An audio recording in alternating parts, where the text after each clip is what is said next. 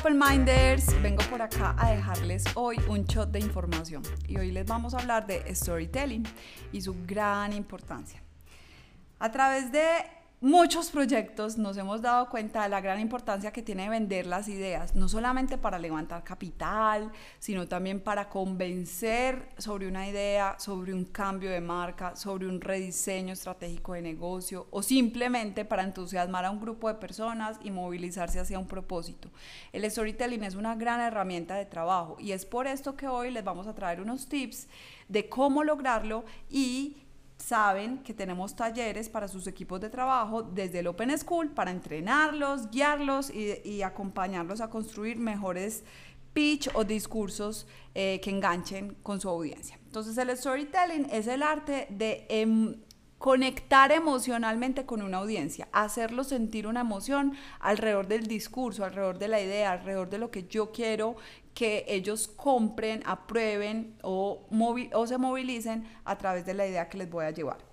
El storytelling no es decir mentiras, ni engañar, ni salir con cosas que no son reales, todo lo contrario genera datos que dan confianza, es una historia que es única y recordable, que sea muy fácil de recordar, porque si es fácil de recordar, es fácil de contar para otros y es fácil de que genere voz a voz. Y recuerden que el voz a voz sigue y seguirá siendo la mejor herramienta de comunicación y la herramienta más potente como canal de venta.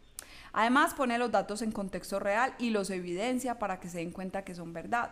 Genera historias que envuelven un tema complejo. Entre más complejo sea el tema, más simplificado se tiene que llevar y mejor debe ser su storytelling. Además que conecta emocionalmente con esas personas de la audiencia y recuerden, es de humanos a humanos. Muchas veces utilizamos tecnicismos, palabras muy complejas o la mitad en inglés y en español y a veces por hacerlo de esa manera dejamos por fuera personas de la audiencia. No todo el mundo sabe inglés, no todo el mundo conoce los tecnicismos de tu negocio y es importante pues que estén conectados.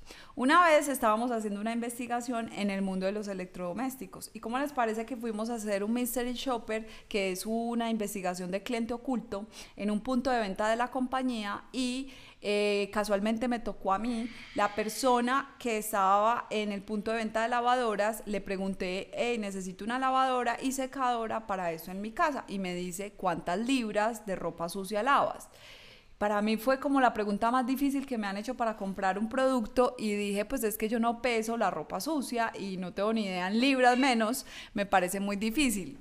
Entonces, eh, ese fue un feedback que hicimos eh, con el cliente y nos dimos cuenta que el, equipo de venta no tenía desarrollado un storytelling para vender sus productos, sino que a través de la ficha técnica de I D o del área de desarrollo, pues con eso vendían los productos. Entonces es muy importante que ustedes entiendan cuáles son el discurso que tienen en las diferentes áreas de la compañía para enganchar con su audiencia.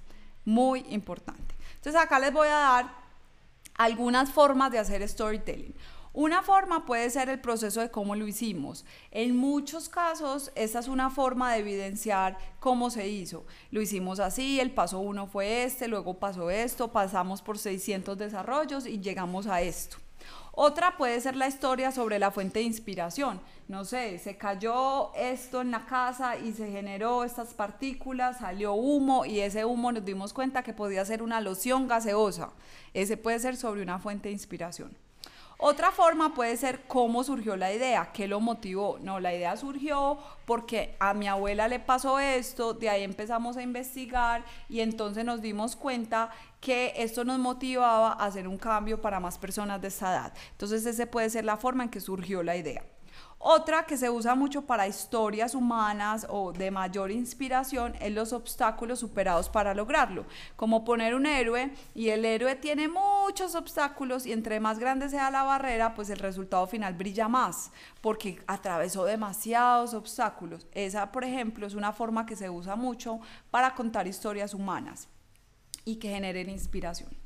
Y el último es cuando se evidencia los intereses y desafíos de la audiencia. Entonces, yo entiendo quién es mi audiencia, qué interés tienen de estar aquí sentados. Esto es mucho para el mundo profesional porque tenemos diferentes tipologías de audiencia, diferentes personas que necesitamos que nos escuchen y cada uno tiene un interés distinto. Y esos desafíos yo los tengo que cubrir. Entonces, la técnica de trabajo del Open, hay muchas técnicas de storytelling. La técnica que el Open más utiliza es esta última porque nos interesa conectar a diferentes estilos de audiencia, porque el negocio que vamos a crear o marca, pues hay que vendérselo a las cadenas, en canales, a los clientes como consumo final, a la junta directiva como aprobador del cambio en el proyecto. Entonces tiene diferentes audiencias y hay que diseñar un storytelling para esas diferentes audiencias. Les voy a dejar acá entonces unos pasos básicos, unos tips básicos de storytelling. Paso número uno, sincronicen la audiencia. Es supremamente importante antes de empezar el tema, sincronizar, o sea, que los cerebros de todo el mundo estén dispuestos a recibir la información para que se quede afuera los problemas que tenían, para que se quede afuera el rango o perfil que tienen en la mesa y todo el mundo quede sincronizado en la mesa de trabajo. ¿Cómo? Con datos, con conversación de tema personal, con algo que haya sucedido súper icónico, una noticia así de último minuto, no la dejen por fuera, empiecen por ahí. Un chiste, si usted es capaz de hacerlo, si tiene la habilidad, si no, no se le ocurra hacerlo. Paso número dos o tip número dos, conecten emocionalmente. Miren, hay muchas formas de conectar emocionalmente, con música, con la disposición de los elementos en la mesa, con el olor en el ambiente, con una bebida si se puede, con un Open Challenge, que es un ejercicio de calentamiento que hacemos.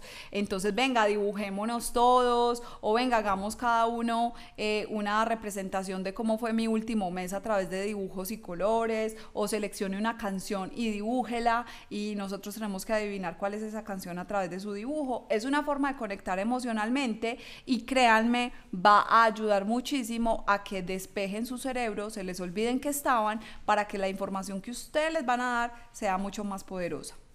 Luego usted tiene que introducir la historia que va a contar y para eso tenemos una técnica de trabajo que se llama la historia circular y es diseñar una historia que parte del contexto del dolor y termina evolucionando hacia la idea que yo le quiero introducir. Para eso es que tenemos el taller, para que ustedes aprendan el paso a paso de cómo hacer una historia redonda. Después elegir muy importante el método que usted va a utilizar, si lo va a hacer en locución, como en este caso yo estoy haciéndoles un storytelling hablado en forma de podcast, o si yo lo que voy a hacer es actuar, o si yo voy a hacer una presentación impresa o es digital. Y siempre diseñe, este es el último tip para este shot de storytelling, y es diseñe las posibles preguntas que le van a hacer. Piensen todas las personas de la audiencia que van a ir a esa reunión o van a escuchar eh, su presentación y haga una lista de las posibles preguntas que pueden hacer. No sé, ¿cómo hago esto? ¿Y qué pasa si esto sucede? ¿Y cómo lo medimos en el tiempo? ¿Y cuánto puede valer?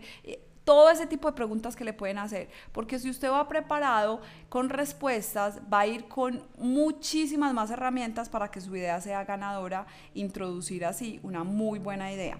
Entonces acá les voy a dejar tips para que hagan un buen storytelling. Hagan ejercicios de improvisación, cojan el espejo de la casa, háganlo ustedes mismos. Traten de hacer ejercicios de vender un objeto, no sé, vender un lapicero que no es lapicero, ¿cómo lo vendería si no fuera lapicero? Generen elevator pitch, o sea, montes en el ascensor en el piso 1 y en el piso 6 bájese. Y en ese tramo de tiempo usted tuvo que haber hecho su discurso ecualice la voz en, en, la casa o en un salón cerrado, mire que su voz rebote contra todas las paredes sin necesidad de gritar. Eh, otra cosa importante es ensayar, ensayar y ensayar y ensayar. Si es muy importante su presentación, ensaye mucho más. Que entre más ensayado lo tenga, mejor va a salir el discurso. Y no trate de aprendérselo de memoria, sino que le fluya en la conversación. Porque a veces hay cambios de, de dinámicas, interrupciones, y es muy importante uno tenerlo tan incorporado a nivel mental, emocional y corporal para que si hay esos cambios en ese momento usted sepa salir adelante y dejarse guiar por el cuerpo y lo que ya aprendió en el ensayo. Así que ahí les dejo esos tips para que sigan creando historias poderosas y conecten alrededor de sus equipos de trabajo. Los espero en los próximos talleres. Acuérdense que en el Open School tenemos todos estos talleres para que ustedes aprendan en equipo. Y por favor, continúen aprendiendo con nosotros en el Opencast. Los esperamos también en el Open Space en los eventos y que tengan un súper buen día.